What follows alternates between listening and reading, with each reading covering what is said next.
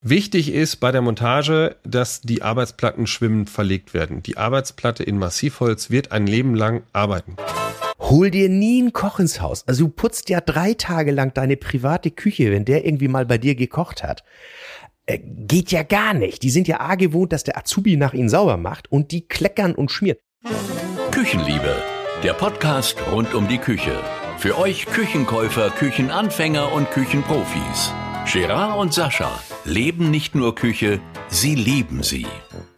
Ich liebe meine Küche, wir sind ein schönes Paar. Ich mag ihre Gerüche und ich mag ihr Inventar. Da sind noch andere. Hallo, liebe Küchenliebenden, herzlich willkommen zur 22. Episode der Küchenliebe, der Podcast rund um die Küche. Der Podcast für Profis, für Küchensuchende. Tja, mein Name ist Gerard Alsdorf. Und mein Name ist Wollschläger, Sascha Wollschläger. Hallo Gerard. Ich begrüße dich, mein Lieber. Sascha, wie war die Zeit ohne mich? Oh, richtig angenehm mal. Aber ich habe gehört, du hattest gesagt, du warst krank. Du hattest einen kleinen Schnupfen. Oh, oh, oh, boah, ich dachte, ich muss von der Welt, ehrlich. Also ich will dir eins sagen, jetzt Männergrippe ist ja wirklich fürchterlich, ne? Aber äh, ich sag mal, Männerdünnschiss ist auch nicht besser, ne? Oh. Sophia im Zweifelsfall wegpiepen. Aber äh, solange, also wirklich, solange nicht erwiesen ist, wo lange die Dinosaurier gestorben sind, ne, dann ist Männergrippe und äh, das eben bitte nicht zu unterschätzen. Also, um es kurz zu machen, ich war auf dem Oktoberfest natürlich und äh, dann gehe ich doch einmal am Feiertag mit der Familie fröhlich zum Frühstücken, also sowas ganz Gesittetes, in ein Zelt, Sascha, es gab kein Bier das Richard ähm, Zelt. Da gab's wirklich ein tolles Frühstück, das heißt Kaffee Kaiserschmarrn. Liebe Grüße an meinen Kumpel Martin und seine Familie. Ah, Wieso? Und sagen? es gibt auf der Wiesen ein Zelt, wo es kein Bier gibt?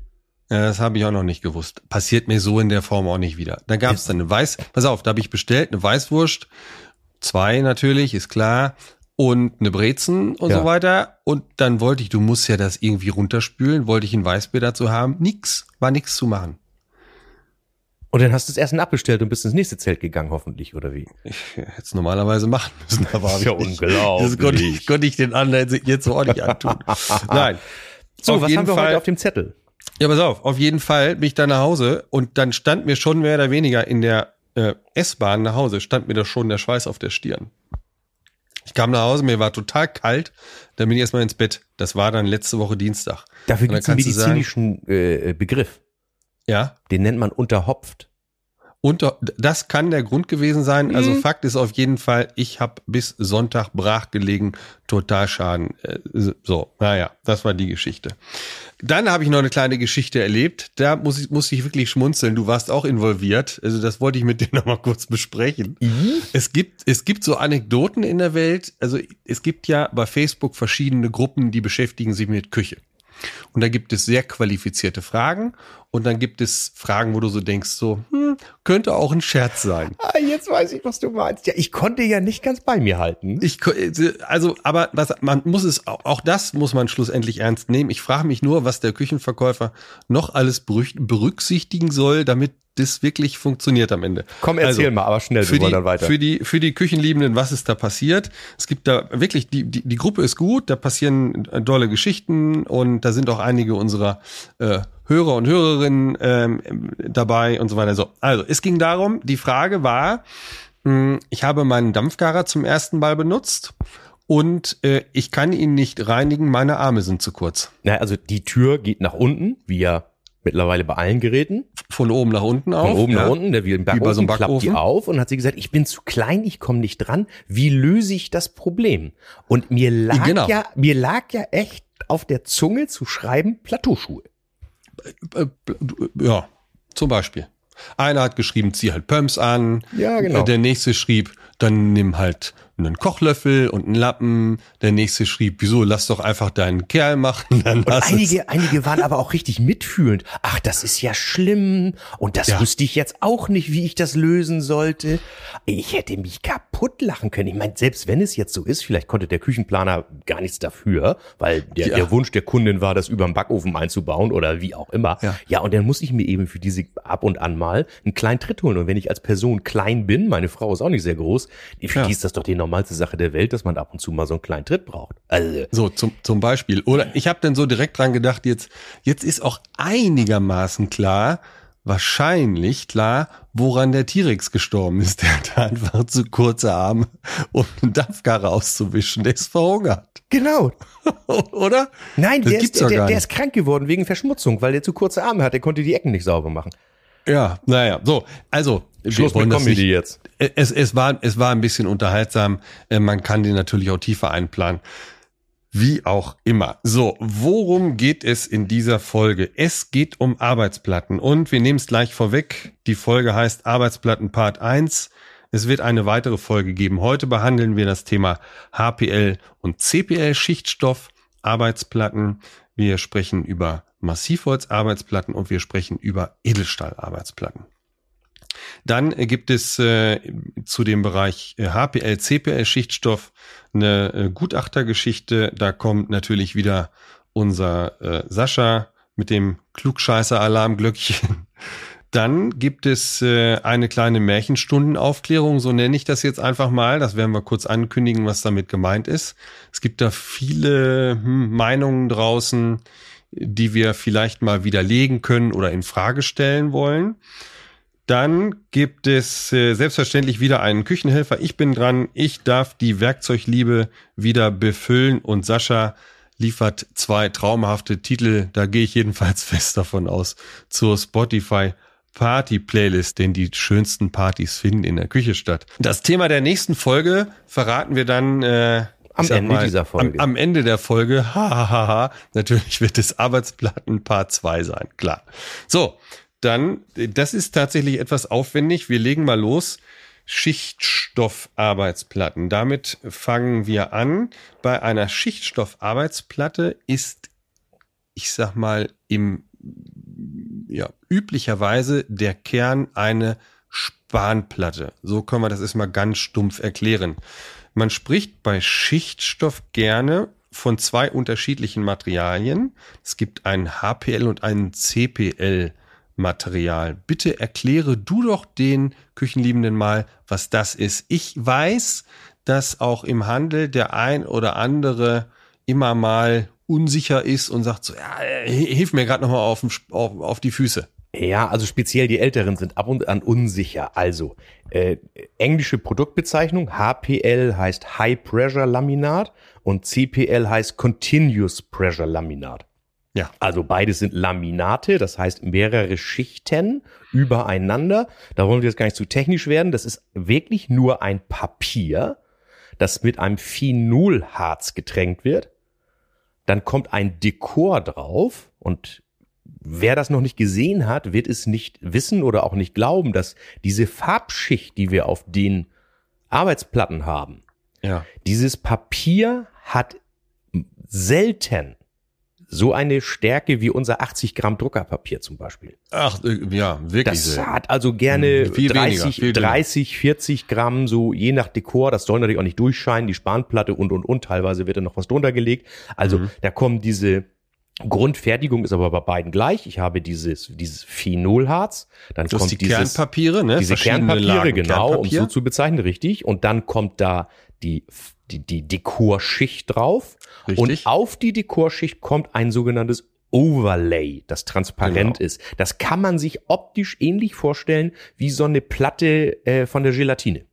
So, so in der Art, genau. So in, in der Art sieht's aus, bevor es verpresst wird. So, und dann ist es eben ich habe ja gesagt, High Pressure oder Continuous Pressure. High Pressure ist im Prinzip eine Stempelpressmaschine, der ja. also gewisse Größen immer hat. Ich habe die jetzt tatsächlich gar nicht im Kopf, ist ja auch nicht relevant. Ich sag mal so, außer, außer Hüfte wird, das, äh, wird der, der, der Schichtstoff, der HPL-Schichtstoff hergestellt, etwa in den äh, Größen 5 Meter, 5 Meter 50 Länge bis 1 Meter 30 Tiefe. Ja, ja, Breite. genau. Und dann wird das verpresst. Stempelpressverfahren nennen wir das jetzt einfach mal. Und das Continuous Pressure Laminate, also dieser kontinuierliche Fertigungsprozess, wie geht eben, das? Eben wie der Name das sagt, kon kontinuierlich, also im, im, Prinzip als wenn das Papier durch eine Druckerwalze läuft sozusagen. Das wird von zwei Walzen dann kontinuierlich verpresst. Und da war tatsächlich früher der Unterschied, dass diese Walzen nicht den gleich hohen Druck aufgebaut haben und das CPL-Material früher nicht so, sagen wir erstmal Druck, schlagbeständig und auch häufig dünner war.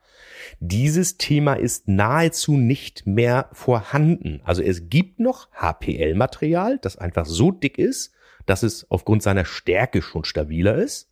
Ja. Aber dass die grundsätzlichen Eigenschaften in Sachen Abrieb, Chemikalienbeständigkeit und alles, was dazugehört, sind bei diesen Materialien gleich und es wird häufig immer gesagt, ah, das ist eine CPL-Platte, das ist ja was Preiswertes. Nee, nee, mhm. ist längst nicht mehr so.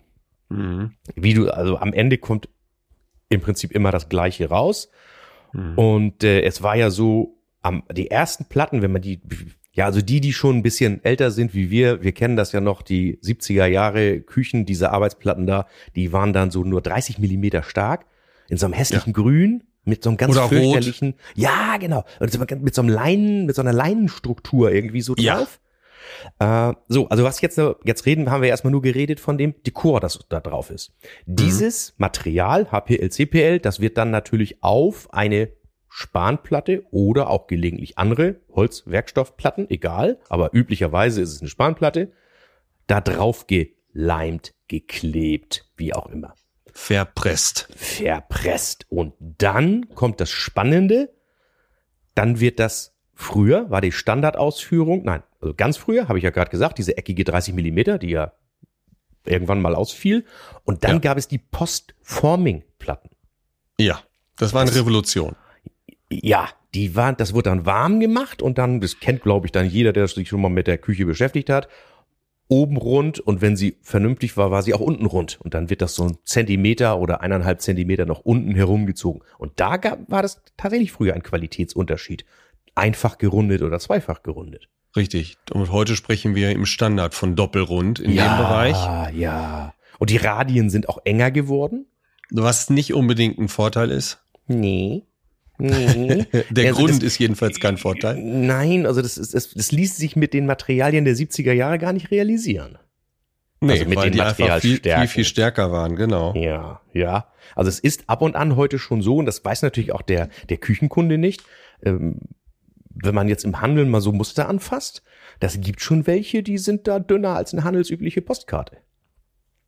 Ja, absolut. Die Beschichtung. Also ähm, äh, ich sag mal, in den 2000er Jahren, das war so die Zeit, da war ich damals bei Lechner im Außendienst. Lechner Küchenarbeitsplatten ist einer der größten Arbeitsplattenkonfektionäre so in Europa, würde ich einfach mal behaupten. Mhm.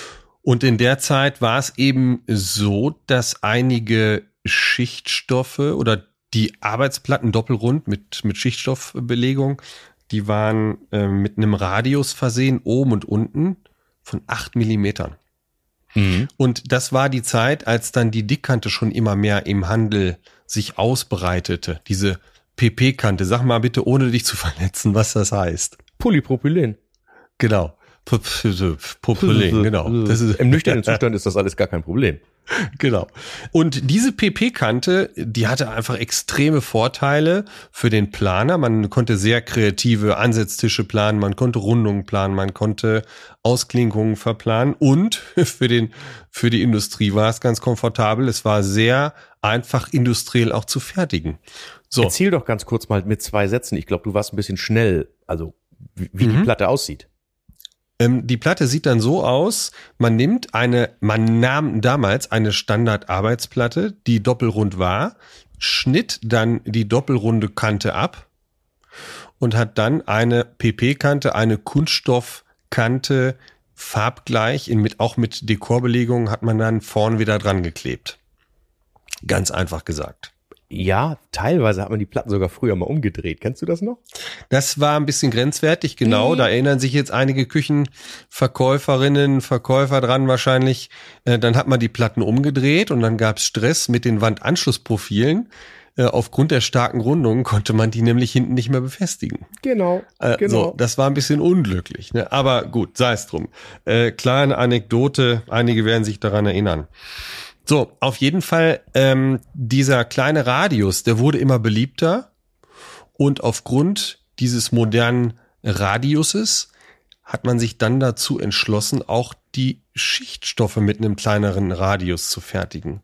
Und das war der Verfall der Schichtstoffqualität. Kann man das so sagen? Ich würde es einfach mal ganz frech behaupten. Ja, in den ersten Jahren kann ich mich noch an Fälle erinnern, da hatten die das Produktionsverfahren ab, und an mal nicht ganz im Griff. Da riss das ein. Ja, weil die Schichtstoffe wahrscheinlich noch zu ähm, robust waren, zu dick waren. Also die Schichtstoffe wurden in dieser Zeit wirklich äh, von der Stärke her reduziert. Ich gehe davon aus, man hat einfach die Anzahl der Kernpapiere zurückgefahren. Deswegen, also faktisch ist das meiste, die Standardküchenarbeitsplatte heute.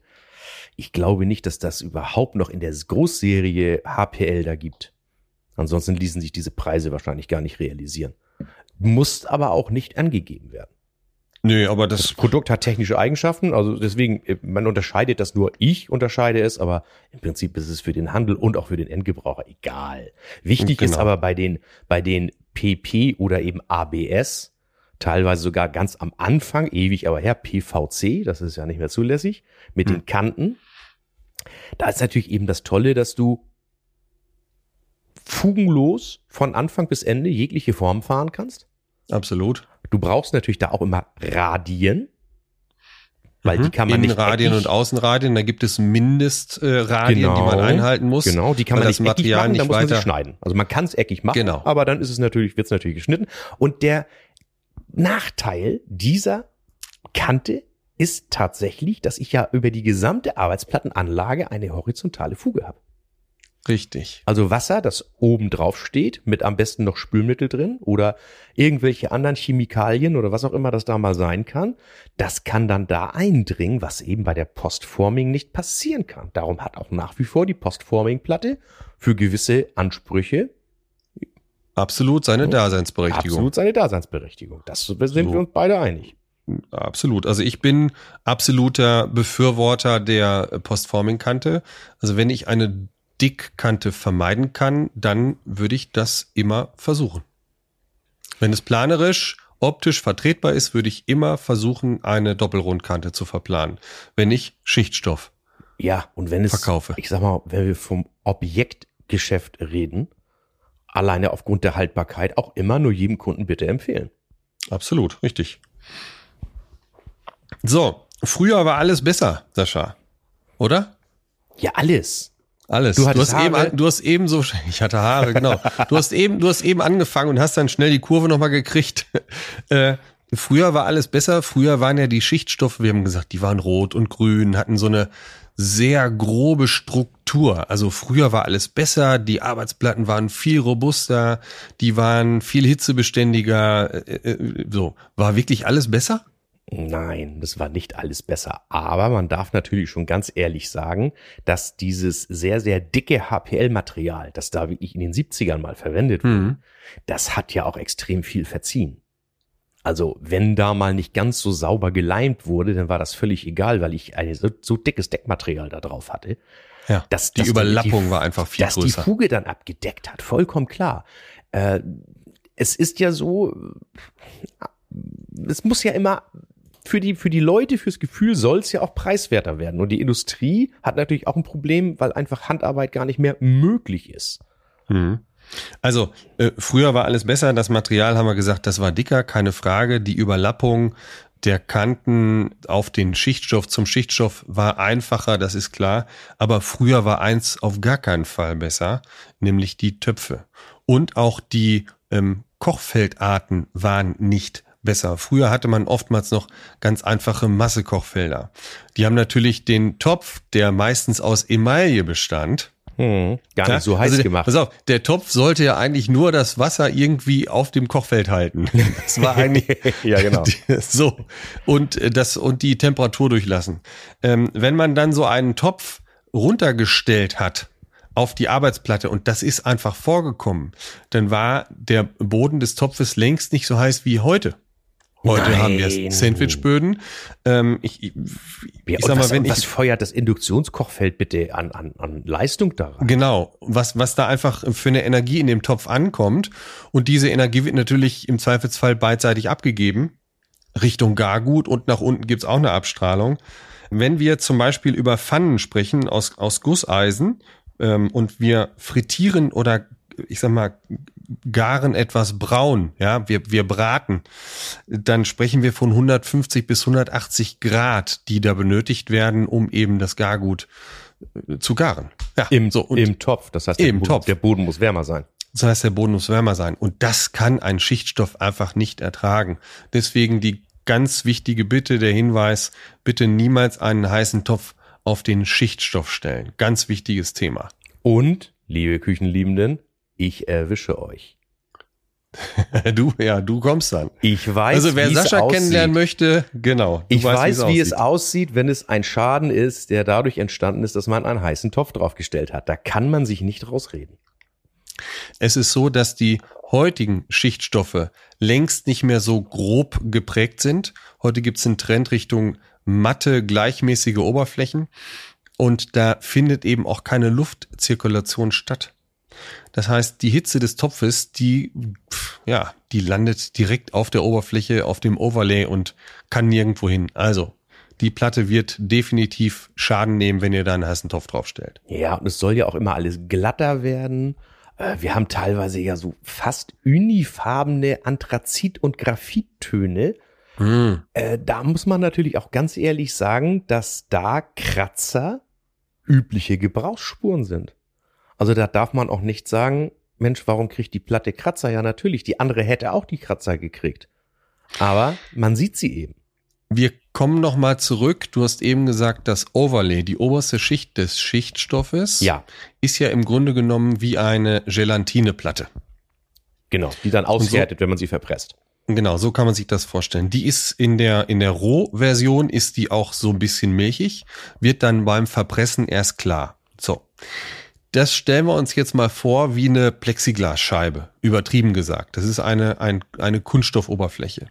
Und wenn ich in eine Plexiglasscheibe einen Kratzer einbringe, dann bekomme ich dort eine Lichtbrechung, die eben dann diese äh, klare Oberfläche zerstört. Das wird dann wie weiß wahrgenommen, Genau. dieser Kratzer. Und genauso verhält sich das eben bei dem Overlay. Und deswegen wird dann dieser Kratzer bei sehr gleichmäßigen Dekoren sofort wahrgenommen. Der Kratzer ist aber bei, bei Dekoren, die sehr lebhaft sind, die aus verschiedenen Farben bestellen, da sind Weißanteile drin, da sind Grauanteile drin, etc., ist das eben nicht so sichtbar. Ich habe eine alte Arbeitsplatte, die habe ich auf meiner Werkbank. Ja. Also die, das ist so ein, so ein, naja, sandfarbenes Dekor, auch mit so einer Leinenstruktur noch, die war irgendwo mal übrig, so eine ausgebaute. Der kann ich mitmachen, was ich will. Das ist kein Kratzer, also keinen signifikanten Kratzer natürlich, einen dünnen drauf. Ja. Gar kein Thema. Also es ist sehr, wie du, wie du richtig natürlich sagst, optischer Eindruck sehr viel. Mhm. Und liebe Küchenliebenden, sprecht auch mit eurem Küchenberater drüber. Was sind eure Vorgaben? Wollt ihr wirklich eine kratzerfreie Oberfläche in der Küche haben? Dann vielleicht einfach mal nicht das Lieblingsdekor wählen, sondern ein anderes Dekor, das pflegeleichter ist. Dazu kann euer Küchenprofi euch beraten. Absolut. Also Vorteile der HPL, CPL Platten, Vorteile der Schichtstoffplatten, ob die jetzt doppelt rund sind oder eine Ja. Dickkante haben, da spielt jetzt erstmal keine Geige. Einfache Bearbeitung vor Ort, also ich sag mal, bitte nicht mit der Stichsäge den Ausschnitt für eine Spüle machen, dann nimmt man eine anständige Handkreissäge, aber es ist auf jeden Fall relativ einfach zu bearbeiten, das Material relativ leichter Transport, also wesentlich leichter natürlich als eine Steinarbeitsplatte, das ist klar. Und natürlich ein ausschlaggebendes Argument für einige äh, Küchenliebenden, Kücheninteressenten ist auch der Preis. Das ist aktuell immer noch die günstigste Art und Weise, eine Küchenarbeitsplatte herzustellen. Zumindest in der, in der Standardausführung. Also wir haben da ja auch Platten, die in 60, 80 Millimeter dann aufge, gebaut werden. Ja. Die, da haben wir dann häufig schon Preise, die über Naturstein liegen, natürlich. Die, sind, genau, also, Ja, die, also wir so reden von der. Standardplatte. Genau. 4 38 Zentimeter. Stärke, ne? Ja, 38 Millimeter, genau. Und äh, was, was auch ganz charmant ist, es gibt in der Regel im gleichen Dekor auch äh, Nischenrückwände, die sind dann meistens 16 Millimeter stark. Das sind Spanplatten, die sind dann im gleichen Dekor beschichtet. Achtung, das ist nicht immer das gleiche Material. In ganz vielen Fällen ist es das gleiche Dekor, jedoch als Direktbeschichtung eben hergestellt. Melaminharz. Melaminharz. Wesentlicher Unterschied ist, ich sag mal, das Wegfallen lassen der Kernpapiere. Also die Stoßfestigkeit ist nicht so gegeben wie eben beim Schichtstoff. Das ist der wesentliche Unterschied. Die kleine Märchengeschichte ist, ähm, vorhin habe ich schon mal gesagt, früher war alles besser. Und diesen Spruch, den bekommt man im Handel sehr gerne zu hören. Mm, Und äh, insbesondere im Zusammenhang eben mit diesen Arbeitsplatten. Früher konnte ich dies und jenes mit der Arbeitsplatte machen, das war kein Problem. Einen Unterschied haben wir eben schon erklärt. Dann kommt immer so ein schöner Vergleich. Ja, aber wenn ich das gewusst hätte, dann hätte ich ja auch eine Platte aus dem Baumarkt nehmen können. Und wissen Sie was? Ich habe damals eine Arbeitsplatte gehabt und eine Küche aus dem Hause Ikea. Das ist nichts Schlimmes. Den Namen nennen wir jetzt einfach mal. Ja, Liebe klar. Grüße, liebe Grüße nach Schweden. Und äh, die war viel besser, die Arbeitsplatte. Und wenn ich das gewusst hätte, was das hier für ein Mist ist und und. Also ein Riesentheater, ein Riesenvergleich. Ich glaube, mh, dass die Erwartungshaltung hier vielen Menschen im Weg steht. Also, ich habe vielleicht, ich sag mal, in meiner Studentenbude oder in meiner ersten Wohnung die Arbeitsplatte aus dem Baumarkt auf vorhandene Küchenmöbel draufgelegt. Einfach um Geld zu sparen. Alles schön. Dann habe ich vielleicht äh, die gleiche Arbeitsplatte in einer anderen Situation äh, mit ein paar Möbeln von Ikea gekauft. Kann auch sein. Alles schön und gut. Und dann kommen diese Vergleiche. Dann habe ich das damals gekauft, dann habe ich keine Putzschlieren gesehen, das habe ich alles akzeptiert und so weiter, weil ich habe wenig bezahlt, mein Anspruch war auch dementsprechend. Jetzt gehe ich zum Küchenprofi, kaufe eine Küche für 10.000 Euro, 15, 20, 40.000 Euro, egal, der Preis ist unerheblich. Aber ihr geht zum Profi und von dem erwartet ihr, dass der eine unzerstörbare Ware liefert. Die ist teuer und dann muss die auch gut sein. Die muss besser sein als das, was ich vorher hatte. Und mit dieser Geschichte möchte ich mal so ein bisschen aufräumen. Die Schichtstoffarbeitsplatten, die, die zum Beispiel im Baumarkt verkauft werden oder auch bei Ikea verkauft werden, sind sehr, sehr, sehr ähnlich wie die, die beim Küchenprofi zu bekommen sind. Na, der technische Aufbau auf jeden Fall. der technische Aufbau, die Schichtstoffe werden die gleiche, äh, die gleiche Oberfläche haben. So. Wo ist jetzt erstmal ein Unterschied? Warum ist eine Platte beim Küchenprofi teurer? Der Küchenprofi bestellt konfektionierte Ware.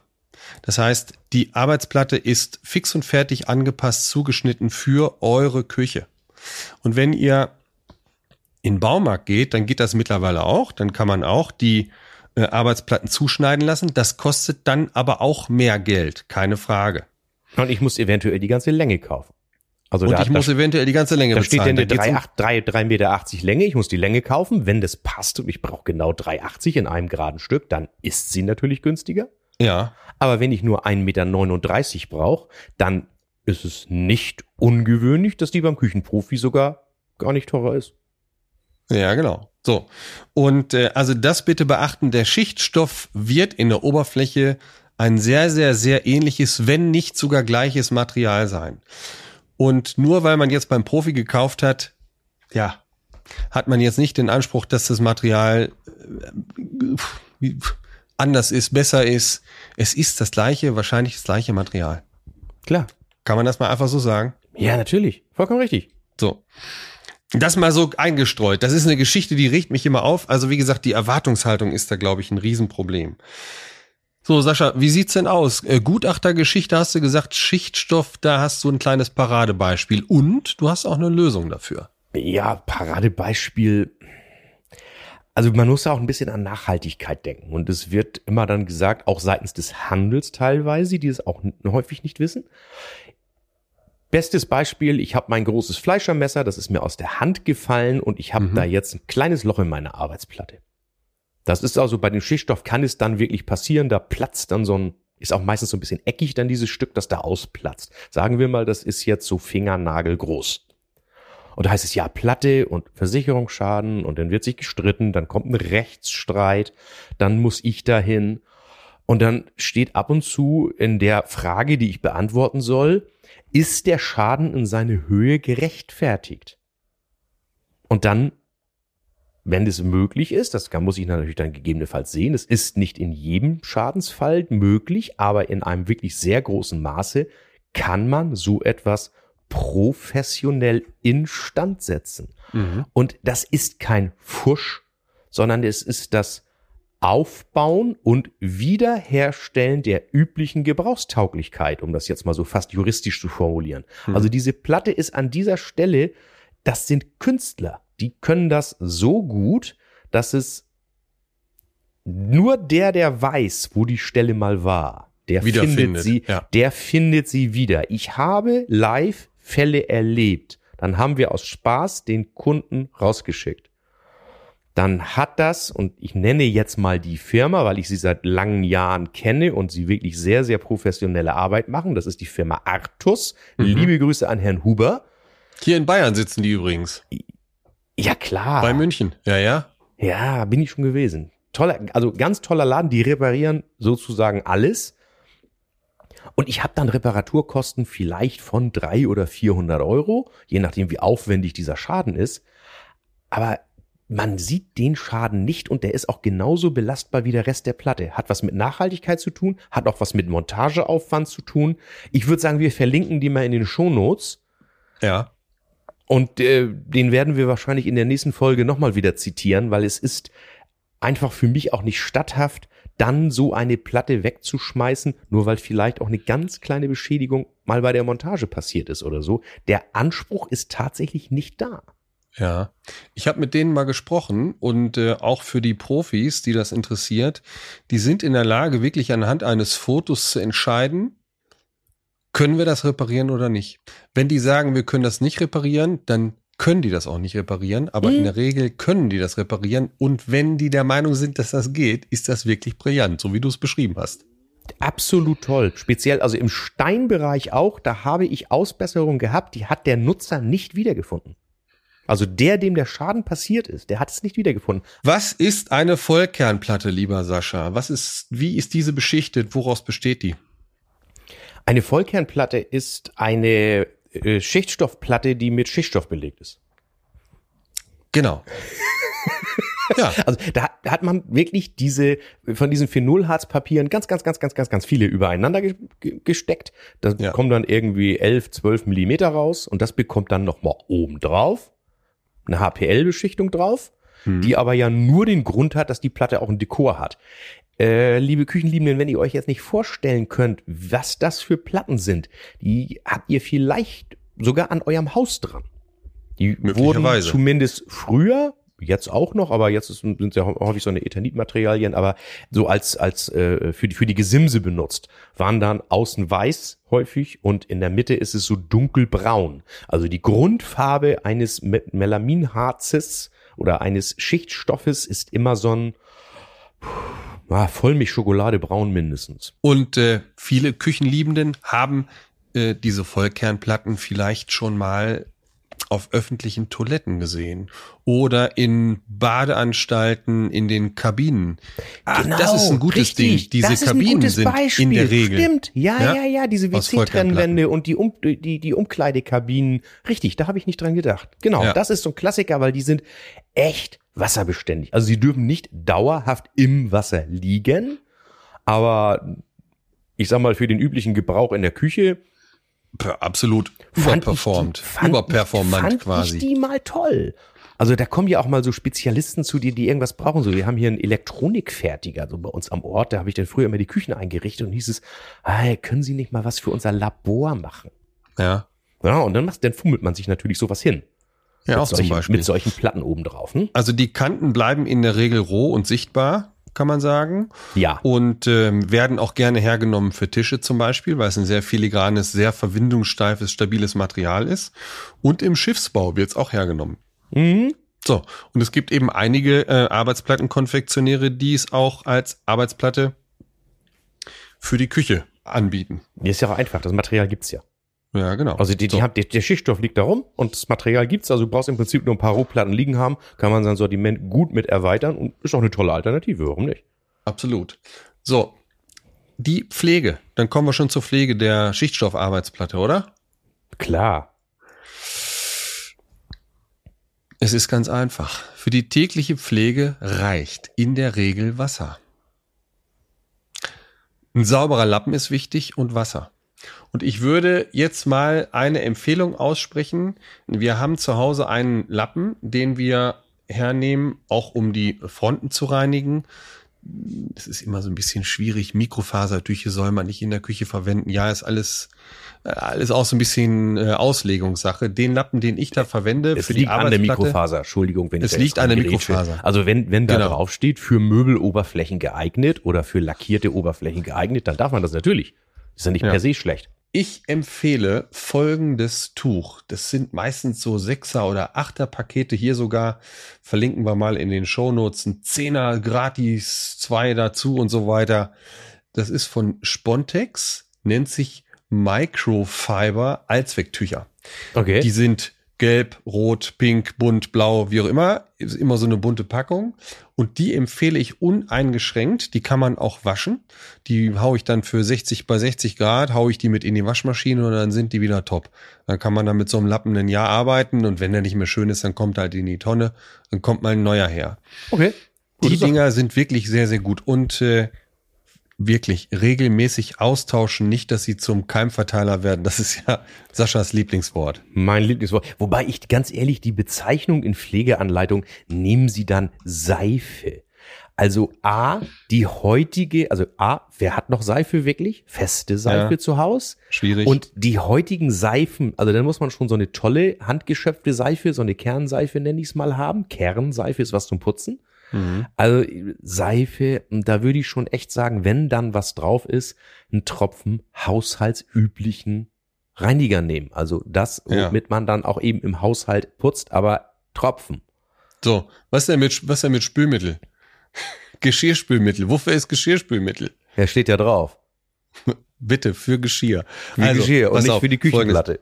Also, tägliche Pflege, da reicht Wasser. Bei stärkeren Verschmutzungen mit etwas Seife, mit etwas Spülmittel, mit etwas Reiniger arbeiten. Ganz wichtig ist dabei, mit ausreichend warmem Wasser die Seife wieder entfernen und im Anschluss trocken wischen. Das ist wichtig. Es, die ausreichende Menge Wasser ist ganz entscheidend dabei, dass es keine Rückstände gibt. Die Rückstände, die werden dann, ich sag mal, Schlieren hinterlassen am Ende auf der Arbeitsplatte und durch diese Schlieren, die da entstehen, da entsteht so ein Mikro, Mikrofilm, Spülmittel, Seife, nennen wir es jetzt mal, und dadurch entstehen dann Abdrücke. Wenn ich ein Glas draufstelle, habe ich dann, ich sag mal, den Abdruck des Glases Der innerhalb dieser Oberfläche. panische, der panische Anruf, mein Glas hat sich abgesetzt und es geht auch nicht wieder ab. Ja, und die Arbeitsplatte ist überhaupt nicht geeignet für eine Küche. Und das Genau. ist wieder das Thema Anspruchsdenke. Äh, ganz, ganz schwierig. Also Nun mach mich nicht arbeitslos. Also, in den meisten Fällen, ich würde, ich würde fast sagen, wenn es nicht eine thermische Überbelastung ist, ist es Heißer, heißer Topf, heißer Topf für die Nichtfachleute. ja, dann ist es ein Schmierfilm äh, Putzmittel, der einfach Klar. zu entfernen ist. Klar. So. Zur Handhabung habe ich noch eine kleine Ergänzung oder Ergänzungen. Nut- und Federverbindungen sind stets äh, trocken zu halten. Ganz, ganz wichtig. Ebenso natürlich Kanten. Also sprich diese PP-Kante und auch die eingesetzte Originalkante, sollte dies irgendwo der Fall sein, ist trocken zu halten. Ganz wichtig. Und ja, grundsätzlich haben wir eben schon gesagt, stellt bitte keine heißen Töpfe auf eine Schichtstoffarbeitsplatte. Schneidet nicht auf der Arbeitsplatte. Immer schön was drunter legen. Pass mal auf, du hast ja gleich wieder so viel, das ist ja genau dein Metier ne, mit dem Massivholz, dann würde ich sagen, ich rede jetzt mal eine Minute und zwar über was, was eigentlich muss man fast sagen, leider eine sehr, sehr geringe Bedeutung hat in der Haushaltsküche, Ja, aber für bestimmte Anwendungen echt eine tolle Alternative sein kann, nämlich die Edelstahlarbeitsplatte. Oh, total. Und ich sehe ja nun wirklich Küchen von 3000 bis 200.000 Euro. Und speziell im High-End-Bereich ist Edelstahl doch ab und an schon mal eine Alternative. Jetzt habe ich es ja gesagt. Im Groben, die meisten werden schon irgendwie mal in der Gastroküche gewesen sein. Da weiß man ja, wie so eine Platte aussieht. Die wird mhm. dann auch um die Ecken irgendwie meistens herumgekantet. Dann wird die verschweißt. Die, da kann man nach hinten eine Aufkantung zur Wand machen. Man kann nach vorne und zu den Seiten einen sogenannten Schwallrand machen. Auch das, machbar. Mhm. Das ist natürlich sowas für mich äh, geeignet hier, um mal, wenn ich dann meine Tiere hier zerlege zum Beispiel oder mhm. Du hast wieder ein Wildschwein überfahren, habe ich gehört, ne? Oder? Ich hab's nicht überfahren, ich habe es sauber erlegt, selbstverständlich. äh, also die, das Tolle an den Dingern ist, da werden ja die Spülbecken dann eingeschweißt. Das ist also ja auch dann wirklich aus einem Guss. Also als Schlussbetrachtung dieser Platten kratzempfindlich, aber geil. So kann man das sagen. Also ich finde es persönlich auch total super. Meine Frau wird es nicht akzeptieren. Die würde die Kratzer nicht haben wollen, auf gar keinen Fall. Ja, genau. Mm, ein, ein sehr, sehr, sehr, sehr guter Freund, einer meiner besten Freunde, hat eine Küche in, mit einer Edelstahlplatte und der kennt das, weil er selber in der Gastronomie auch gearbeitet hat. Seine Eltern hatten mal ein Lokal und für den ist das ganz normal. Der liebt das. Du, das ist es ist immer sauber. So, ich, ich, ich, ich sage jetzt mal irgendwie ein bisschen was Gemeines. Köche sind auch Ferkel. Also hol dir nie, also liebe Grüße Kai. Hol dir nie einen Koch ins Haus, oder? Hol dir nie einen Koch ins Haus. Also du putzt ja drei Tage lang deine private Küche, wenn der irgendwie mal bei dir gekocht hat. Äh, geht ja gar nicht. Die sind ja A gewohnt, dass der Azubi nach ihnen sauber macht und die kleckern und schmieren. Und wer da irgendwie Bock drauf hat, also ich da kenne ich wirklich einige Gastronomen, die in ihrer privaten Küche zu Hause auch eine Edelstahlplatte haben. Aber wieso? Ich kann mir hier locker einen Koch herholen. Das ist gar kein Problem. Ich bin das gewohnt, dass mit meiner Tochter das Deiche in Grün. Die hat auch, die hat auch jemanden, der da hinterher putzt. und die kocht auch mit Händen und Füßen. Da also auch, ausgehen. also auch eine Kombination. Und das ist ja das, was wir schon immer mal gesagt haben. Das ist jetzt die Kreativität des Planers. Warum kann man nicht auch, wenn man bestimmte Ansprüche hat, mal eine Edelstahlplatte mit Schichtstoff mit Stein oder mit, das ist jetzt meine Überleitung, die wolltest du mir jetzt auch gerade nicht kaputt machen. Auch eine tolle Kombination Edelstahl mit Massivholz. Absolut, ja, ja. Weil da Massivholz ja nun doch ein bisschen ich nenne es jetzt mal, empfindlicher ist. Und wenn man Absolut, sagt, ich möchte eine ja. Ecke haben, wo ich so richtig rummanövrieren kann, äh, ja. weißt du selbst, also gerade die Aufträge, die du so siehst, gerade Massiv, wenn Massivholz Arbeitsplatten irgendwie angesagt sind, wird viel kombiniert. Dann kommen wir jetzt zu den Massivholz Arbeitsplatten. So, dann kannst du dich zurücklehnen. Ja. ich referiere. Ich, so, ich, ich schaue nur mal, ob du Blödsinn erzählst. Immer wenn du Blödsinn erzählst, pfeife ich ins Mikro. Äh, ja, oder, oder Leute ist die Klugscheißerglocke. ne? Normalerweise ja dein Beritt. So, Massivholz. Wir müssen es erstmal unterscheiden. Wir sprechen jetzt hier nicht von einem Schreiner um die Ecke. Wir sprechen, ich nenne es jetzt mal, von einer industriellen Fertigung, was auch nicht wirklich richtig ist. Es gibt keinen wirklichen Serieneffekt an der Stelle. Aber das sind Hersteller, die im Küchen, die sich im Küchenhandel etabliert haben, die Planungsdaten zur Verfügung stellen, die ja einfach professionell dieses Thema Arbeitsplatte abbilden und äh, eben auch Massivholz als Arbeitsplatte fertigen können. Wir unterscheiden grundsätzlich in zwei Qualitäten. Es gibt Arbeitsplatten in keilgezinkten Stäben. Das sind kurze Holzstäbe, die sind immer gleich breit, gleich stark.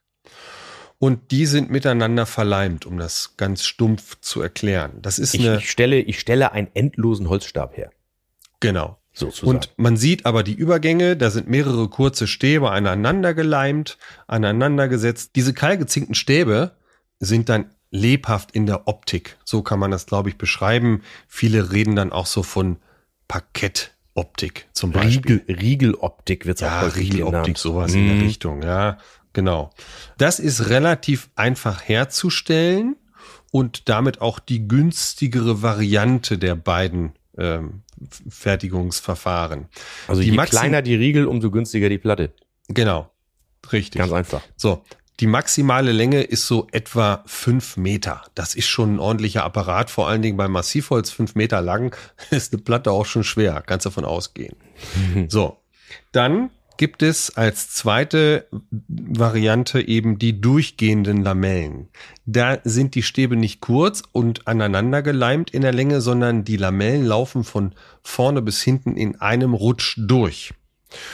Diese Riegel sind dann oftmals als fallende Breiten eingesetzt. Fallende Breiten heißt, wenn ein Baum vor euch liegt, beziehungsweise eine Baumbohle vor euch liegt, dann sind in dieser Bohle Äste und Risse. Vom Fällen können Risse entstehen, ähm, die Äste, die hat die Mutter Natur mit eingebracht.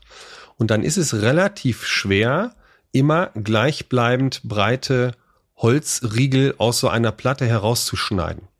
Deswegen, um, ich sag mal, der Nachhaltigkeit da eben nachzukommen, verarbeitet man in vielen Fällen fallende Breiten. Also man nimmt das, was der Baum, was der, was die Baumbohle hergibt, nimmt man heraus und leimt dann später diese Riegel aneinander. Mhm. Diese Riegel sind dann, ich sag mal, zwischen vier und acht und vielleicht zehn Zentimeter breit. Man kann auch darauf bestehen, dass die immer gleich breit sind, alle vier Zentimeter oder alle fünf Zentimeter zum Beispiel. Darauf kann man auch bei einigen Herstellern bestehen, ist dann aber sicherlich mit einem Aufpreis versehen. Aus meiner Sicht ist die schönere Optik die fallende Breite. Also immer so, wie es aus dem Baum herausgeschnitten werden kann, aneinander. Klar. Oder? Hm, wir kommen ja beim Thema Natursteine ja auch irgendwie wieder drauf. Es ist ein Naturprodukt. Und da gehören ja. eben auch Naturmerkmale für mich dazu, sonst würde ich nicht eine Stehstoffplatte nehmen. Richtig. So, jetzt geht der Spaß noch weiter. Die Platten sind nur bis circa drei Meter Länge lieferbar. Teilweise auf Anfrage auch mal länger. Vielleicht sind auch mal drei Meter fünfzig möglich. Aber da lassen sich die Hersteller nicht unbedingt festnageln, weil wenn das Material nicht lieferbar ist, sie versprechen eben nichts, was, was nicht möglich ist. Ganz wichtig dabei. So. Die Stärken sind industriell auf drei und vier Zentimeter festgelegt und weitere Stärken sind technisch möglich durch Abkantung, durch Aufdopplung. Abkantung ist, ich sag mal, ein Verfahren. Man schneidet vorne eine Gärung an und setzt dann auf Gärung das gleiche Material im Bereich der Kante nach unten fort und dann könnte man 10, 20, 50 Zentimeter dicke Platten fertigen, theoretisch. Mhm. Also stumpf gesagt, man baut dann eine Kiste. Nennen wir es mal so. Mhm. Die Aufdopplung funktioniert so, man schneidet im Grunde genommen vorne einen Riegel ab und setzt den dann wieder unter die Platte. Also im Rahmenbereich, im, im, im Kantenbereich wird ein Rahmen aufgedoppelt und dann komme ich auch auf sechs oder acht Zentimeter zum Beispiel. Und so kann ich das fortsetzen. Das kann ich dann aber im Zweifelsfall der Profi nochmal anhand von Bildern besser erklären. Das ist, aber ab das ist schwer, schwer jetzt äh, bildlich nee, zu erklären. Klar. Aber ab und an so Tresenplatten, so, so kleine aufgesetzte Platten, wenn die jetzt acht Zentimeter sind oder so, da ist natürlich auch schon Kundenwunsch, dass das ab und, ab und an auch durchgehend ist. Kannst du vollflächig aufdoppeln, na klar, dann nimmst du mhm. einfach eine weitere Bohle und setzt die auf. Genau. Äh, oder du nimmst eine Rahmenaufdopplung und setzt eine Füllplatte ein von unten, damit das dicht ist. Also irgendwie einen Tod musst du sterben, aber ja. äh, wenn, wenn von unten diese, dieser Leerraum stören würde, dann würde ich auch vollflächig aufdoppeln, klar. So, und dann komme ich locker auf, dann kann ich auch dreimal aufdoppeln auf neun Zentimeter oder auf zwölf oder, oder, oder. So, wie ihr das gerne hättet. Aber Achtung, das Ding wird irgendwann auch sehr schwer. So, beim Holz arbeiten wir mit einer Restfeuchte von circa sechs Prozent. Das kann so ungefähr um zwei Prozent nochmal variieren. Das ist äh, wichtig. Wenn das Holz nasser sein sollte, kann es zum Verzug später zu Hause kommen. Ganz wichtig. Also wenn das noch zu feucht ist, ähm, kann Rissbildung eben der Fall sein und Verzug. Ganz Weil wichtig. wir ja heute ein Problem haben, wir wohnen alle zu trocken. Und zu dicht. Ja, also zu dicht, zu warm, zu trocken. Also ja. unsere, unsere, unser Klima in den Wohnhäusern ist selten wirklich gesund. Ja, so. Die Nummer eins, die absolute Nummer eins aktuell ist die Eiche. Also wenn jemand von Holz spricht, ist sehr wahrscheinlich, dass er eine Eiche meint. Viele Böden sind heute in Eiche und dann wird auch die Eiche als Arbeitsplatte oder als Pultplatte, Tisch etc. dazu kombiniert. Dann gibt es Abwandlungen. Es gibt äh, Eiche auch, ähm, also wir sprechen von der Eiche Natur als meistverkauftes Holz. Dann gibt es Abwandlungen. Und zwar gibt es die Möglichkeit auch, die Eiche farblich abzudunkeln. Und zwar spricht man da davon, dass man die Eiche räuchert. Das heißt, die Eiche oder das, das Werkstück wird in eine Kammer verbracht und in dieser Kammer werden Eimer aufgestellt. Da Erzähl's aber ganz kurz, nicht kompliziert. Hm? Erzähl's ganz kurz, mach das nicht so technisch. Nee. Da, da werden Eimer aufgestellt mit Ammoniak und dieses, dieses Ammoniak, sag ich mal, was da entflieht, gibt eine Verbindung mit den Gerbsäuren im Holz und dann verfärbt sich das Holz dunkel. Ganz einfach gesagt. Und dann habe ich Funktioniert eine Eiche. nur bei Eiche, weil Eiche Gerbsäure hat. Oder ja. fast am besten bei Eiche, weil also sie einen hohen Gerbsäureanteil hat. Genau, so. funktioniert auch bei Kirsche und Nussbaum, aber ja, mhm. bei, und wahrscheinlich auch noch bei anderen, aber auf jeden Fall Eiche ist da prädestiniert. Mhm. Äh, und dann ist ganz wichtig natürlich, wenn die Eiche aus der äh, Kammer kommt, diese zu separieren ähm, dass, äh, weil die, die dünstet noch aus, diesen Ammoniak- und Gerbsäure-Geruch, sag ich mal. Mhm. Und wenn dann eine frische Eiche daneben gelegt wird, dann wird die direkt auch dunkel. Jetzt muss man eine Sache beachten. Wenn im Holz noch Restsplint vorhanden sein sollte, Splint ist so die äußere Schicht am Holz zur, zur Rinde hin. Direkt hinter der Borke ist der Splint. So ein etwas weicheres Holz das nicht verarbeitet werden soll? Das eigentlich nicht verarbeitet werden soll, aber wenn, wenn es leichte Splinteinteile hat, mhm. spätestens da wird man sie erkennen, weil Splint nimmt diesen Räucherprozess nicht an, weil der Splint keine Gerbsäuren hat. So. Hast du noch was zu sagen zu deiner Verteidigung? Also das ist einfach mal das Thema Farben. Ähm, naja, ich kann zur Verteidigung nochmal sagen, Ammoniak hört sich jetzt so gefährlich an. Es ist aber ungefährlich, weil der Restanteil nach dieser Auslagerung und was ist nahezu nicht messbar gering ist. Genau, also das verfliegt, so dass das wirklich nicht gefährlich ist. Und es riecht es auch null. Es riecht auch null. Also ich habe noch nie, muss ich sagen, in meiner Karriere eine Platte gehabt, die wirklich nach Ammoniak riecht. Überhaupt gar nicht. Später die Öle, wird. die ja. Öle, die da drauf kommen, sind auch so geruchsintensiv, die aber auch völlig natürlich sind. Äh, die würden das auch um Längen überdecken. Ja, klar. Dann gibt es die Eiche Schwarz auch. Eiche Schwarz ist, ich sag mal, Druck, Druckkammer imprägniert, also auch das gleiche Verfahren, eben nur viel länger und unter Druck. Mhm. Und aktuell ist es so, dass der Trend dahin geht, dass immer mehr Menschen ganz schwarze Holzplatten wollen. Und das ist schwierig. Dann ja, kann man gleichmäßig, ne? Wir haben eben mhm. Naturmerkmale drin. Das so, ist das Problem. Dann kann man zusätzlich beizen. Beize ist aber nur oberflächlich, auch ganz schwierig. Also liebe Küchenliebenden, wenn ihr eine schwarze Arbeitsplatte haben wollt, das kann man machen mit Eiche, aber geht nicht davon aus, dass die durchgehend schwarz ist. Das wird unterschiedlich angenommen von den einzelnen Holzriegeln. Punkt. Perfekt. So. Anstriche hast du gesagt, alles klar, alles, was wir oberflächlich aufbringen, auch irgendwelche pigmentierten Öle, da muss natürlich häufiger nachbehandelt werden. Dann müsste ich eventuell sogar nachpigmentieren, wenn ich ein geräuchertes... Pflegeöl hat die Pigmente dann ja drin. Ja, wenn ich das dazu bekomme, genau. Oder ich mhm. muss es mir dann eben nochmal beschaffen. Ja, klar. Der Vorteil der, der Räucherung ist, dass der Prozess eben weiter ins Material eindringt. Da kann ja, ich auch klar. mal kurz was anschleifen. Das geht eben bei einer Beizung oder bei einem Öl in der Form nicht. Mhm. Da sehe ich dann sofort eine, eine Beschädigung oder ich sehe halt die, das helle Holz dadurch. Ne? Ähm, Holzarten Holzarten für die Holzarten für die Küche. Also du warst jetzt nur bei der bei der Eiche.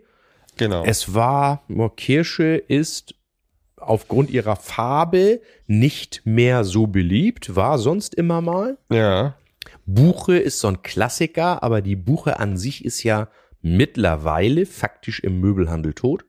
Naja, und auch im Interieurbereich, ne? Ja, Möbel, total. Möbel sind nicht total. mehr aus Buche. Tür, Türrahmen sind nicht mehr aus Buche. Ja, Stühle also sind immer noch aus, aus, aus Buche und werden dann auf Eiche gebeizt, sozusagen. Zum Beispiel, ähm, genau. Das, das schon. Ich liebe ja Nussbaum. Ja. Ich habe gerade einen neuen Esszimmertisch aus einer massiven Nussbaumplatte. Ja. Also es ist natürlich ein Traum, auch vom Anfassen her. Aber natürlich noch mal eine Nummer mehr, als wenn ich eine Eicheplatte mache, preislich. So ist es. Das darf man natürlich sagen. Wobei die Eiche auch schon über die Jahre jetzt aufgrund der Nachfrage hochpreisig geworden ist. Also ist auch Buche, immer schwerer zu beschaffen, tatsächlich. Ja, also eine Bucheplatte ja. kostet schon da wirklich, wirklich richtig viel. Äh, ganz wichtig, denn jetzt von mir, bevor du jetzt wieder mit deinem Monolog weitermachst, es gibt viele Gestaltungsvarianten im Massivholzbereich. Und das heißt, das heißt dann ab und zu mal Riverwashed und Antik äh, Strandgut-Design oder was die Hersteller sich da alles einfallen lassen. Liebe Küchenliebenden, solche Platten, die so sehr, sehr ausgebürstet, das kann man mit vielen Hölzern auch ganz toll machen, die sind dann mhm. sehr, sehr rau in der Oberfläche, dass sogar so ein Glas da drauf so ein bisschen wackelt schon.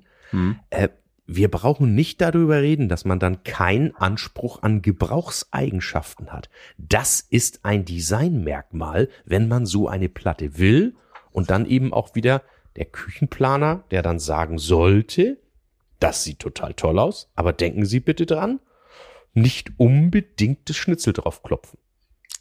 Ich würde es vermeiden, auf jeden ja, Fall. Ja, nicht so toll. Äh? Das wollte so, ich mal kurz so ein, einfügen. Also wir müssen, ich sag mal jetzt ganz ehrlich hier, äh, jetzt über Holzarten zu referieren. Es Wird schwierig. Das dann es drum, gibt da Vor- und Nachteile. Fertig. Grundsätzlich sollen es Harthölzer sein. Man kann auch noch ein Ahorn. Ich finde auch eine Esche wunderschön zum wunderschön. Beispiel. Kernesche. Ich habe mal eine Treppe gehabt aus geräucherter Esche. Die sah ganz toll aus. Esche mhm. ist ja auch ein sehr, sehr hartes oder zähhartes Holz, auch sehr schön. Mhm. Aber da ist es tatsächlich, da muss man schon sagen, äh, liebe Küchenliebenden, wenn ihr eine Massivholzplatte möchtet, sucht euch vielleicht erstmal nach optischen Gesichtspunkten die Platte aus und dann nervt doch gerne euren Berater ein bisschen. Ist die jetzt auch für meinen Gebrauch hier die richtige oder suchen wir nochmal weiter? Genau. Ja, ich, ich schmeiß mal so ein paar Hölzer in den Raum. Wir sprechen gern von, du hast eben Nussbaume genannt, Ahorn, Esche, Teak, Zebrano, Mahagoni, Kirsche, Bambus. Achtung, kein Holz, Bambus ist ein Gras, aber auch das findet immer wieder äh, statt in Küchen. Mhm. Dann spricht man über Akazie, Ulme, Wenge und ja, also es gibt ziemlich viele Möglichkeiten und was dazu euch passt, das soll dann der, der Küchenprofi mal klären. Lieber Sascha, mir ist eine Sache sehr, sehr wichtig beim Holz, nämlich die Montage. Beziehungsweise auch die grundsätzliche Planung, hm, wie muss so eine Platte beschaffen sein, dass sie hinterher auch vernünftig liegt. Ja, immer ganz stramm in die Nische einarbeiten natürlich, weil der Kunde das ja wünscht. Der möchte ja keine Wischleiste noch an der Wand haben. Da wird natürlich der Monteur das exakt Millimeter genau in eine Nische einpassen. Unbedingt. Und damit ist das Problem auch schon perfekt. und also, ich habe wieder einen Auftrag. Und du hast wieder einen Auftrag, ganz genau. Also hier, der hat euch eine Falle gestellt, der Lump. Wichtig ist bei der Montage, dass die Arbeitsplatten schwimmend verlegt werden. Die Arbeitsplatte in Massivholz wird ein Leben lang arbeiten. Und man sagt ungefähr ein Prozent der Tiefe, also quer zur Maserung, wird das Holz arbeiten. Ja, längs ist vernachlässigbar ich glaube, was 0,1 Prozent, also ich glaube nicht mal, das, das kannst du vernachlässigen. Das sage ich jetzt, vernachlässigen. Aber in der, in der Tiefe ist es ein ganz wichtiges Thema. Da entsteht sehr, sehr, sehr viel Kraft. Und ähm, das Holz ist in der Lage, auch einen Schornstein wegzudrücken, muss mal ganz einfach zu sagen. Hm. Und äh, das Problem wollt ihr nicht haben, da könnt ihr sicher sein. Also, das heißt, man muss mit Fugen gegebenenfalls arbeiten. Je nach Arbeitsplattentiefe, sagen wir mal fünf sechs Millimeter, sollten da Fuge dazugegeben werden als Bewegungstoleranz. Wo das dann dazugegeben wird, wenn ihr nicht sicher seid, kann euch euer Hersteller aber auch sagen. Beziehungsweise, ja, lieber, liebe Küchenliebenden, Kücheninteressenten, der Profi sollte sich damit auskennen. Äh, falls er unsicher ist, die Hersteller werden da immer unterstützen, gar keine Frage. Ja, klar. Dann gibt es wichtig Montagehinweise natürlich auch von allen Herstellern. Die sind stets zu beachten. Ähm, die Arbeitsplatten werden aufgelegt. Die Möbel haben unten in der Regel oder oben, die Unterschränke haben oben eine Traverse. Und das diese Traverse, Brett, was quer verläuft dieses, genau, Diese Traverse hält den Schrank zusammen, sagen wir es mal so. Das ist so ein Brett, genau. Und da sind Löcher drin, die sind vorgebohrt, die sind meistens drei, vier Millimeter groß und damit werden herkömmliche Schichtstoffarbeitsplatten befestigt auf mhm. dem Korpus. Und diese Löcher sind zu klein. Die Hersteller liefern, die Hersteller der Massivholzarbeitsplatten liefern Schrauben mit, längere Schrauben, stabilere Schrauben und Unterlegscheiben.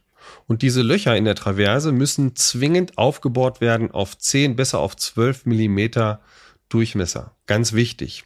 Mhm. Damit die Arbeitsplatte arbeiten kann. Wenn ihr die Arbeitsplatte zu fest mit dem Korpus verbindet, besteht die Gefahr, dass die Platte reißt. Mehr als 50 Prozent der Reklamationen, die wir im Markt erleben, sind zurückzuführen auf eine fehlerhafte, zu feste Montage. Exakt. Und das äh, gilt es eben zu verhindern, dass eben Sascha Wollschläger da nicht kommen muss. Das ist relativ einfach für dich, ja.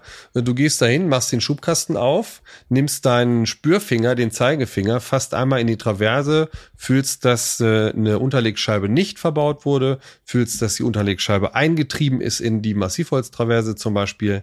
Und dann ist für dich der Besuch schon erledigt. Ne? So ähnlich kann man sagen. Ja, um es dann abgekürzt zu sagen. Ja, auf jeden Fall kann ich dann schon äh, relativ sicher einen Montagefehler erkennen. Genau. Diese Unterlegscheibe muss mit den Fingern drehbar bleiben. Erst dann ist sichergestellt, dass die Arbeitsplatte arbeiten kann. Ganz wichtig. Die Unterlüftung der Platten sollte noch äh, besprochen werden.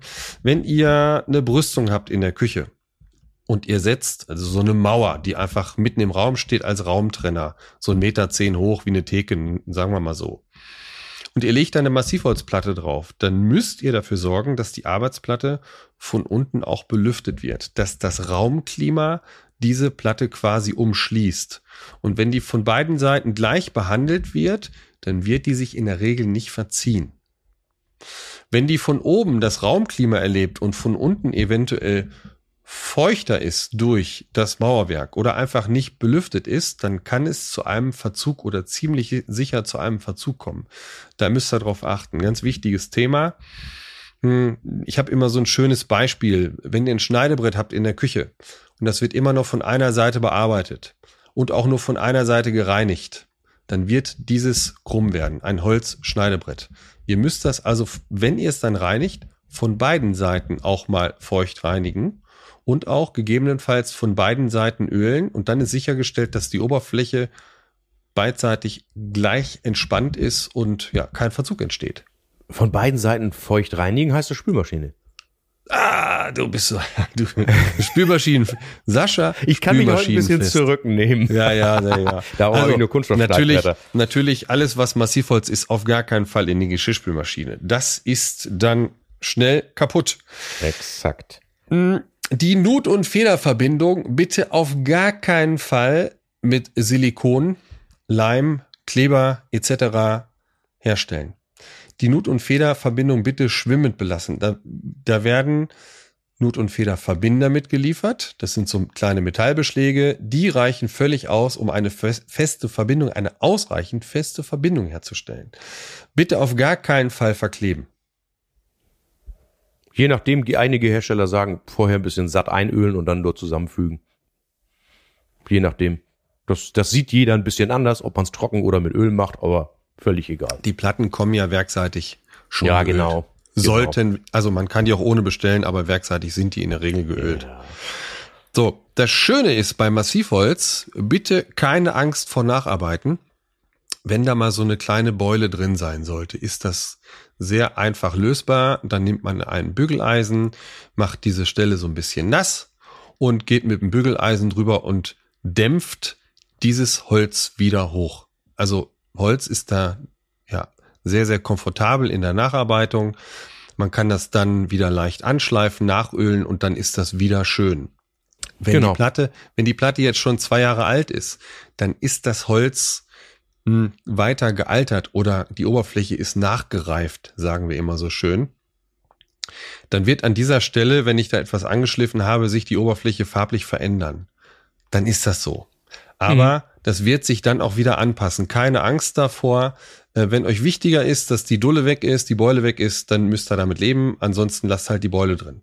Aber man kann auch Arbeitsplatten in Massivholz komplett wieder aufarbeiten. Das wäre noch ein anderes Thema. Mal ist aber schon, schon aufwendig, ja, wollte ich sagen, muss ja auch um die, um die, um die Spüle rumschleifen und so. Ganz wichtig von mir nochmal der Tipp, wenn diese Platte nachgeölt wird, mhm. äh, da kommt ab und zu der Tipp, ja, gießen Sie einfach so viel Öl drauf und dann wischen Sie nur das ab, was über ist. Leute, das Holz nimmt gar kein Öl auf. Das ist quer zu Faser. Wenn man der, wenn man glaubt, dass dieses Holz irgendwas aufnehmen würde, dann würde ja jedes Holzschiff früher untergegangen sein. Also das ist eine Pflege der oberen Schicht und man nimmt wirklich so wenig auf den Lappen. Also ich habe hier mein Esstisch ist, glaube ich, drei Meter, dreißig mal ein Meter. Mhm. Also ob, ich vermute mal, ich habe für den ganzen Tisch, den habe ich letzte Woche eingeölt, vielleicht zwei Schnapsgläser gebraucht. Wenn überhaupt. Ja, wenn überhaupt, ja, ja. Also wirklich ein gutes Baumwolltuch. Ich ziehe immer Handschuhe an, weil dieser Lappen natürlich nachher durchölt. Mhm. Also so ein Einweghandschuh schnell. Und dann, dann, man, das ist eine Arbeit. Also man muss das auch schon dann wirklich so ein bisschen, in Anführungsstrichen, einreiben Ja. Und immer schauen und dann, dann, dann guckt man ausnahmsweise ja im Streiflicht und sagt, ah, da muss noch ein bisschen hin, da muss ein bisschen hin. Mhm. Und wichtig ist bitte, lasst niemals Pflegeöl auf der Platte antrocknen. Dann habt ihr ein Problem. Das wird dann so harzig. Das wird- zumindest das das, wird meiste. klebrig. Ja, Ja, das das, wird wird klebrig. so. Und dann geht das auch ganz schlecht wieder ab. Also weniger ist mehr. Viel hilft nicht viel. Ja. Oh, jetzt kommt dann, jetzt hast du was Schönes gesagt. Also, wichtig, das Restöl unbedingt abnehmen mit einem Lumpen und diesen Lumpen bitte draußen aufhängen. Nicht zusammenknüllen mit viel Öl drin, den alten Öllappen zusammenknüllen in die Mülltonne. Nicht machen. Raushängen, trocknen lassen, dann in Müll. Du weißt, was ich meine. Erzähl. Das Öl kann den Lappen entzünden. Und dann brennt euch die Mülltonne. Verbrennt euch die Mülltonne. Wenn sie draußen steht, vielleicht nicht so schlimm, aber wenn sie irgendwo drin steht, ganz schlimm. hängt wahrscheinlich vom Öl, aber so. Ich nehme ja natürlich, ich, ich nehme ja grundsätzlich ein Lebensmittel geeignetes Öl. Daraus, darauf sollte man natürlich achten. Also ihr geht bitte nicht in den Baumarkt und nehmt hier, ich sag mal jetzt so einen Markennamen hier, Bondex oder so. Äh, da muss man natürlich schon sich Gedanken drüber machen, dass das in Kontakt mit Lebensmitteln kommt. Hm. Na, Also ihr liefert natürlich ein geeignetes Öl mit, das ist klar, dass die, die, die Hersteller liefern Ja. das Richtige mit und nehmt von den Herstellern das Öl oder informiert euch, was auf diesem Öl draufsteht und kauft dann auch etwas Vergleichbares. Also Mhm. zu, zu glauben, oder einige, ich habe auch schon Tipps gehört, ja, nimm doch Olivenöl. Nee, Ja, das ist nicht gut. Das verharzt. Äh, Das, Genau. äh, Das, das, das, ähm, wird auch, wie sagt man? Ranz, das wird wie ranzig. das wird ranzig, nachher. genau. Leinöl ist gut. Leinöl kann man nehmen. Ja, das nehme ich zum Beispiel, ja. Ja, zum Beispiel. Das kannst du hernehmen. Ne? Und Oder eben beim. Hersteller, beim Hersteller direkt fragen. Kein Problem. So, also. So, also, da, keine Angst vor Nacharbeiten, haben wir Keine gesagt. Angst vor Nacharbeiten. Folgende Eigenschaften müssen bekannt sein und werden auftreten. Dann nehmen wir kein Blatt vom Mund. Druckstellen und Kratzer wird es geben, es wird Flecken geben, es ist nicht hitzebeständig, unterschiedliche Richtungen der Maserung, Maserung kann unterschiedlich farblich wahrgenommen werden. Also im Bereich der Nut und Feder laufen auf 90 Grad die Platten zusammen, das kann das gleiche Material sein aus dem gleichen Baum, es kann unterschiedlich farb, farblich wahrgenommen werden, ganz wichtig. Genau. So. Nischenrückwände gibt es auch in Massivholz. Achtung, ganz wichtiges Thema. Bitte kein voll massives Holz als Nischenrückwand verbauen. Hier das gleiche Thema. Das Holz wird schwinden und dann habt ihr äh, Rissbildung eventuell und oder Fugenbildung, falls ihr dann mehrere übereinander stellt. Das sieht nicht schön aus. Ihr müsst dann mit ähm, Schichtmaterial arbeiten. Entweder ist es ähnlich einem Parkett vom Aufbau oder es sind Dreischichtplatten, aber ihr könnt keine Massivholzplatte als Nischenrückwand verbauen. Geht nicht. Yep, genau. Aber du, Entschuldigung, äh, du hast gesagt, nicht hitzebeständig. Holz ist, ich sag mal, für so. die Küche schon extrem hitzebeständig, aber ich muss damit dann mit Verfärbung Sieht blöd aus. Ja, genau. Ja, also, also wer jetzt sagt, ich möchte da da eine heiße Bratpfanne draufstellen mit Fett drunter, völlig egal. Also dem Holz macht's nichts aus. Ja, optisch natürlich nicht so schön dann. Optisch nicht so schön, aber es gibt ja auch Menschen, die den Anspruch da nicht haben. Ja. Also das darf man schon sagen, dass man da also auch sehr, sehr robust mit hantieren kann. Du, ich habe das mal, ich glaube, ich habe dir die Geschichte schon mal erzählt. Ich habe früher Massivholzplatten aus Dänemark gekauft. Und Ja. was sagte der nette Däne dann zu mir? Ich weiß gar nicht, was ihr Deutschen euch immer alles so anstellt mit eure Kratzer und mit diese. Ihr kriegt doch auch Falten, wenn ihr älter werdet. So ist es. So also der Skandinavier sieht das ein bisschen lockerer. Guck mal, jetzt waren wir schon bei Ikea, jetzt sind wir in Dänemark. Mal gucken, mir fällt bestimmt zur Musikauswahl noch was Passendes ein. Vielleicht kommt da auch noch was in der Richtung, ne? So, also sprich, äh, den Topf, den heißen Topf eben nicht auf die Holzplatte stellen, nicht so geil, weil die Nacharbeit, die ist auch nicht so ohne, würde ich einfach verhindern. Ja, vor allem, welchen Leinöl verwendet habe, ne? Das ist natürlich extrem hitzeempfindlich. Genau. Da, da, daher kommt es natürlich auch schon. So. Spülen Kochfelder, da willst du mir noch was dazu erzählen. Spülen Kochfelder, genau, kann man unterbündig, ein, also eine Spüle kann man unterbündig einbauen, flächenbündig würde ich auf gar keinen Fall empfehlen, weil Wasser stehen bleiben kann. In dem Bereich, wo dieser flächenbündige Ausschnitt gemacht wird, hat das Wasser Zugriff aufs Hirnholz und äh, würde gegebenenfalls durch Kapillarwirkung eingesaugt werden ins Holz. Nicht schön. Also Hirnholz Bereich- ist die andere Seite, ne? Wo man die, die Faser längste, sieht. also genau. Hm. Ne? Also wenn ich den Baum absäge, das ist das Hirnholz. Und da, deswegen bin ich auch kein großer Fan dieser unterbündigen Spülen. Äh, wenn das nicht exakt immer gepflegt wird und ich hantiere da mit Spülwasser, Ja. das wird, je nach Platte, das wird grau. Also das kriegt diese Ja. Stockflecken dann. Es ist die Und das tolle, also da, tolle Edelstahlspüle mit diesem flachen Rand. Ist Ideal. immer so ähm, absolut dazu empfehlen, würde ich sagen. Ideal. Und wie du gerade sagst, mit Spülmittel darum hantieren, du löst einfach Nee. die Ölschicht an, das ist, das ist schlecht. Würde ich verhindern. Mhm, Äh, genau. Kochfelder, da bleibt weniger Wasser stehen. Kochfelder kann man flächenbündig einsetzen, kein Problem. Aber auch da weißt, weißt du ja, wisst ihr ja alle, ich mag Kochfelder mit Rahmen. Also soll jeder für sich entscheiden. Ja. Ähm, ich finde, das ist bei Massivholz durchaus wirklich vertretbar. Ja, wir haben vorhin über Formate gesprochen. Ähm, ich habe ja gesagt, das ist die industrielle Fertigung. Regionale Schreinereien können eventuell andere Formate herstellen, aber gut, über die haben wir nicht gesprochen. Nein. Eine weitere Möglichkeit der Arbeitsplatte wäre noch das Material Linoleum. Und zwar ist das auch ein 100% natürliches Material. Man spricht von einem Naturkunststoff, wie man so schön sagt. Ne? Da sind verschiedene Öle und Harze und so weiter miteinander vermengt, Aufbau. Leinöl. Es, es fängt mit Leinöl. Leinöl. an und dann gibt es ein bisschen Harz und dann gibt Holz- es diverse, diverse Füllstoffe, genau, aber eben für die, äh, ich sage jetzt mal, Menschen, die gerne natürliche Sachen um sich haben. Es ist ein uraltes Material, Ja. aber eben natürlich.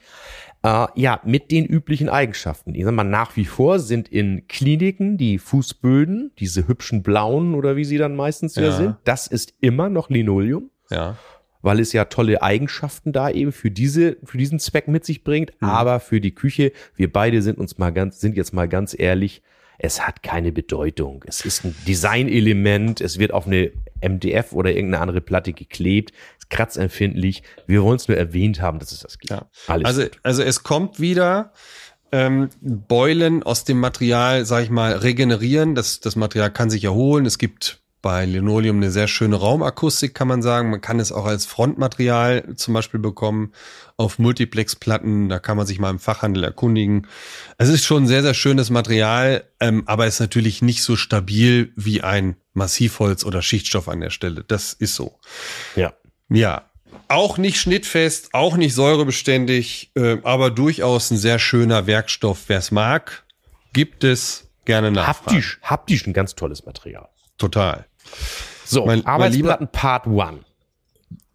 Haben wir erstmal, das war doch mehr, nur diese beiden oder diese drei Materialien als gedacht, ne?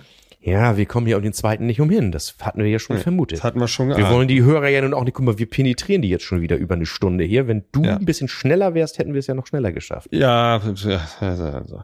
so. Denn, Also ich muss, ich muss noch mal, ich muss noch mal einen Schluck trinken. Ich bin, ich bin noch nicht auf dem Damm. Das ist so. Mensch, hast du denn schon wieder versucht zu arbeiten? Ich Ich habe sehe, du hast ein weißes Hemd an, also Ich- warst du doch heute schon unterwegs. ich habe gearbeitet sogar schon. Ich habe auch, sch- ich dachte, du fragst jetzt, hast du denn schon versucht, mal ein Bier zu trinken oder so? Nein, das ist doch nicht meine Art. das habe ich noch nicht versucht. Ja, Denn der erzähl Küch- doch mal was vom Küchenhelfer. der Küchenhelfer der Woche. Du hattest mal so einen schönen, so einen, so einen Käsehobel, hätte ich es fast genannt. So eine Parmesanreibe. So eine Parmesanreibe hattest du mal Mhm. empfohlen. Äh, geiles Ding haben wir uns zugelegt. Was mir nur so ein bisschen auf den Keks geht, ist die, ist die Arbeit damit. So, Und unsere Tochter, äh, die braucht in der Pubertät scheinbar sehr viel Parmesan. Und äh, jetzt, jetzt wollen wir doch mal gucken, ob wir da der Firma Tupperware ein bisschen auf die Füße helfen können. Achtung, unbezahlte Werbung, das, wir haben hier keinen Deal mit Tupperware, aber das Teil habe ich mir bestellt. Das ist eine Universalmühle. Nüsse und Käsereibe. Da ist unten auch ein Auffangbehälter drin, dafür gibt's einen Deckel, so wie bei dieser Reibe, die du, die du da mal empfohlen hattest, ja. Mhm. Und ähm, dann ist da eine Trommel drin und eine Kurbel und dann nehme ich ein Stück Parmesankäse, stopf das da rein und drehe es einfach durch. Und dann kommt. Und kann man dann auch in den Kühlschrank das ganze Ding stellen? Kannst du auch im Kühlschrank stellen, das ist eben das Ja. Geile. Und natürlich spülmaschinenfest, ist ja klar. Ei, was für ein Zufall. So, das Teil werden wir auf jeden Fall verlinken. Äh, Ich liebe das jetzt schon. Ist ganz einfach. Äh, unsere Tochter kann da super mit umgehen. Das macht Spaß und es ist eben nicht so eine. Und das Schöne ist, der Parmesan bricht nicht ab. Also beim, bei dieser Reibe besteht ja mal die Gefahr, wenn man etwas ungeschickt ist, dass er auch abbricht. Passiert ja dann auch nicht. Du kannst wirklich den kleinsten Fetzen Käse dann noch durchreiben da. Ey, darum habe ich ja auch die andere Parmesanreibe, ne? Weil du so geschickt bist. naja, ist klar. Ich, und wer, wo wir gerade jetzt beim Thema geschickt sind, da haben wir doch noch ein Werkzeug auch bei der Werkzeugliebe, Ja. mit dem man auch geschickt umgehen muss und vor allem man sollte sich damit nicht versuchen, in den Arm zu sägen. Nee, das kommt durch. Ja. Ja. Und zwar darf in keinem Werkzeugkasten eine japanische Säge fehlen. Was Ja, die hat auch so einen komischen Namen, fällt mir gerade nicht ein, aber Japansäge sagt man. Also ja man sagt immer gern Japansäge und äh, dafür brauche ich keinen Strom. Dafür, ja, die, die funktioniert immer, die ist immer scharf. Das Ding ist sensationell. Also der Schnitt mit so einer Säge, das ist eine Zugsäge, muss man dazu sagen. Also das ist nicht Ritsch-Ratsch, sondern die schneidet, wenn man dran zieht. Ähm, die machen wirklich ganz brillante, sehr, sehr saubere Schnitte. Wer damit schon mal gearbeitet hat, weiß, wovon ich spreche. Also für alle, die so einen Teil mal suchen, wir empfehlen die Kirschen-Japansäge mit kurzem geraden Griff. Die werden wir verlinken, wieder über Contorion. Das ist ein geiles Teil. Die habe ich. Kirschen kennt man zum Beispiel auch aus dem Bereich der Stemmeisen. Ja, ganz klassische alte deutsche Firma, klar. Ne? Weißt du, was ich meine? Mhm. So, also eine ganz anständige Qualität. Dieses Label äh, steht für Qualität, kann ich wärmstens empfehlen. Und damit habe ich schon die eine oder andere, ich sag mal, auch mal grob eine Traverse aus dem Schrank geschnitten oder eine, damit kann man auch 1A Fußleisten schneiden. Mhm. Perfekte Kante. Äh, probiert das aus. Das ist wirklich ganz, ganz, ganz fein. Lieber Sascha, die Küchenliebe Party Playlist. Heute bist du dran. Deine Aufgabe ist, wir brauchen zwei tanzbare Titel. Hau Na? raus. Hau ja, raus. dann mal los. Also, wo du jetzt schon so ein bisschen das große schwedische Möbelhaus erwähnt hast, habe ich überlegt, wir bleiben dann mal in Schweden. Ähm, wir haben ja auch ein Haus da. Ich bin da ja so ein bisschen auch ohnehin involviert. Und äh, fangen wir damit mal an. Eric Pride's Call on Me. ja. Dazu gehört aber normalerweise auch immer noch dieses total geile Video. Dieses Sportler-Video nenne ich es jetzt mal, ne? Aerobic-Video Ja, ja. sozusagen. Ja, also das finde ich ja total klasse. Aber auch so ein Ding, wo man ja wirklich sofort auf der, auf der Tanzfläche ist. Und dann, wenn wir von Schweden und von Musik reden, Ja, kann nur eins kommen. dann kann doch nur eins kommen. Aber, und da ganz klar, Mamma Mia, weil ich brauche nicht mal drei Akkorde, um zu erkennen, dass es Mamma Mia ist. Und dann lässt du direkt das Bier stehen. Nee, ich gehe mit Bier auf die Tanzfläche. Beides schön, beides gut. Also, Also. Äh, kein, kein super Veto, das können wir so aufnehmen. Die Herzlichen Spotify Party Playlist werden wir auch verlinken, wieder in den Show Notes. Im Zweifelsfall findet ihr über die Homepage auch die Verlinkung. Also Ja. dann darf ich jetzt kurz, du hast da so viel Sprechzeit heute gehabt. Ja. Wie machen wir das? Das kriegen wir gar nicht hin. Ankündigung dann jetzt Folge 23, Arbeitsplatten Part 2. Ja. In der Folge wird es gehen um Mineralwerkstoff, um Beton, um Quarz, um Naturstein und Keramikarbeitsplatten. Und das ist wieder so breit, da brauchen wir wieder eine ganze Folge. Also ich bin gespannt, wie wir damit hinkommen, mein lieber Schwan. Liebe Küchenliebenden, danke, dass ihr Zeit mit uns verbracht habt. Wir freuen uns über euer Feedback. Schickt uns Mails. Wir freuen uns über Themenvorschläge und Abonnenten und bitte lasst eine Bewertung im Podcast Player da. Empfehlt uns gern euren Freunden. Ihr findet uns auf Facebook, auf Instagram und auf der Homepage www.küchenliebe-podcast.de. Und ich verbleibe mit freundlichen Grüßen aus Bayern, lieber Sascha. Äh, und ich verbleibe uns. dann heute mit einem Taxomücke und Hedo. also, alles Liebe. Bis dann. Grüße ciao. aus Bayern. Ciao, ciao. Und? Lebt ihr noch Küche? Oder liebt ihr sie schon, wie Gerard und Sascha? Freut euch auf die nächste Folge von Küchenliebe. Ich liebe meine Küche, wir sind ein schönes Paar. Ich mag ihre Gerüche und ich mag ihr